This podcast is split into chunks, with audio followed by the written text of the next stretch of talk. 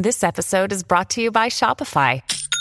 Forget the frustration of picking commerce platforms when you switch your business to Shopify, the global commerce platform that supercharges your selling wherever you sell. With Shopify, you'll harness the same intuitive features, trusted apps, and powerful analytics used by the world's leading brands. Sign up today for your $1 per month trial period at shopify.com slash tech, all lowercase. That's shopify.com slash tech.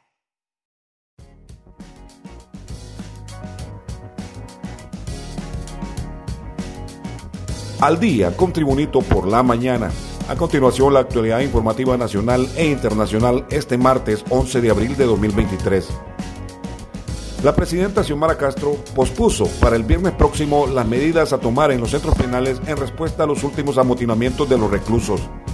De momento, la mandataria nombró anoche como coordinadora del plan de intervención a la viceministra de Seguridad Yulisa Villanueva.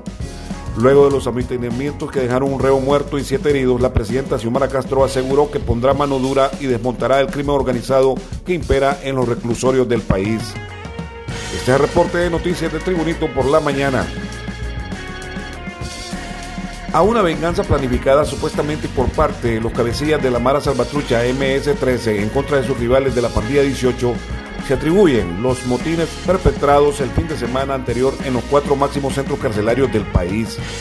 Las reyertas se desataron en distintos módulos del centro penitenciario de Támara, la cárcel de Siria, ambas en Francisco Morazán, así como la cárcel de máxima seguridad de Islama Santa Bárbara, mejor conocida como el Pozo 1, y en la cárcel de Moroselí, el Paraíso, conocida como la Tolva o el Pozo 2. El saldo de los motines fue de un preso muerto y siete heridos, según lo detallado por el Instituto Nacional Penitenciario. Más noticias con Tribunito por la mañana. El Instituto de Conservación Forestal, en uno de los últimos reportes estadísticos, registró más de 40.000 hectáreas de bosque afectadas por incendios, con un aumento en la frecuencia de quemas a las áreas verdes del país.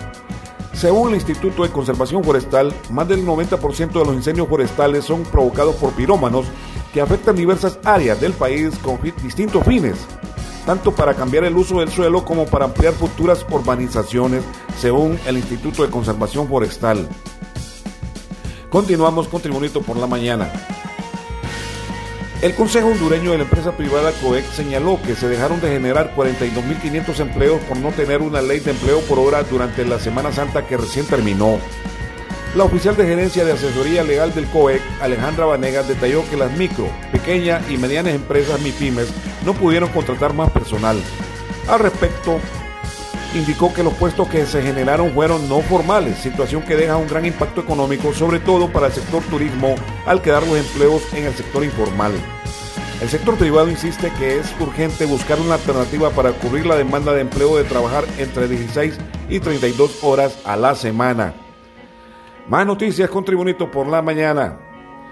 El doctor en ciencias y director ejecutivo de Macrodato, Jairo Núñez, anunció en su cuenta de Twitter la primera columna de opinión escrita en un 70% con inteligencia artificial y se publicó en diario La Tribuna.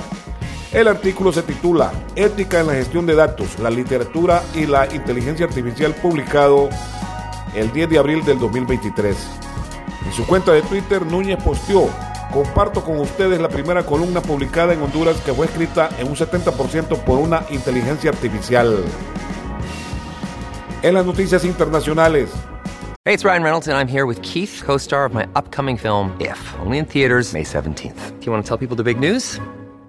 All right, I'll do it. Sign up now and you'll get unlimited for $15 a month in six months of Paramount Plus Essential Plan on us. Mintmobile.com slash switch. Upfront payment of $45 equivalent to $15 per month. Unlimited over 40 gigabytes per month. Face lower speeds. Videos at 480p. Active Mint customers by 531.24 get six months of Paramount Plus Essential Plan. Auto renews after six months. Offer ends May 31st, 2024. Separate Paramount Plus registration required. Terms and conditions apply if rated PG. Desde París informa. El presidente francés Emmanuel Macron generó controversia con unas declaraciones en las que urgía a Europa a no seguir ni a Estados Unidos ni a China sobre Taiwán, que obligó a Washington a reiterar su confianza en su aliado europeo. Lo peor sería pensar que los europeos debemos ser seguidores y adaptarnos al ritmo estadounidense y a una sobrereacción china, dijo Macron en una entrevista publicada el domingo en varios medios tras un viaje al gigante asiático. El presidente francés llamó a Europa a despertarse ¿Por qué deberíamos ir al ritmo elegido por otros? En algún momento debemos preguntarnos si nos conviene, sabiendo que no queremos entrar en una lógica de bloque contra bloque, agregó el presidente de Francia, Emmanuel Macron. Sus declaraciones y su visita a China, donde se reunió con su similar Xi Jinping, fueron criticadas por la prensa en Estados Unidos. Para el diario New York Times, su viaje socava los esfuerzos de Washington para frenar la influencia china en el mundo. En los deportes, el conteo regresivo para la reapertura del Estadio Nacional Chelato Cles en Tegucigalpa ha dado inicio por parte de sus administradores. Personeros de la Comisión Nacional de Deportes, Educación Física y Recreación con Deport informaron que ya efectuaron el segundo corte al nuevo pasto híbrido. La semilla de la grama Bermuda Ibiza fue plantada el 17 de febrero y posteriormente se realizó el cocido de los hilos sintéticos. Ahora el pasto natural se ha combinado con el artificial y para ir emparejando la nueva grama híbrida se han realizado dos cortes. De acuerdo con la agenda y de no haber ningún contratiempo, el Estadio Nacional de Tegucigalpa podría albergar la gran final del torneo clausura del fútbol profesional hondureño pactada a finales de mayo próximo, en caso que un equipo capitalino llegue a esa instancia final. También en los deportes, el boxeador hondureño Teófimo López y el escocés Josh Taylor ya tienen lugar, fecha y hora para su enfrentamiento por el campeonato superligero. La contienda será en el Madison Square Garden de la ciudad de Nueva York, Estados Unidos, el sábado 10 de junio de este año, informó la promotora Thor Rang. La pelea está pactada en 140 libras y ha sido definida por la Organización Mundial del Boxeo OMB, que ordenó al escocés Josh Taylor a exponer voluntariamente su cinturón frente al boxeador hondureño Teófimo López. Y este ha sido el reporte de noticias de Tribunito por la mañana de este martes 11 de abril de 2023. Tribunito por la mañana te invita a estar atento a su próximo boletín informativo.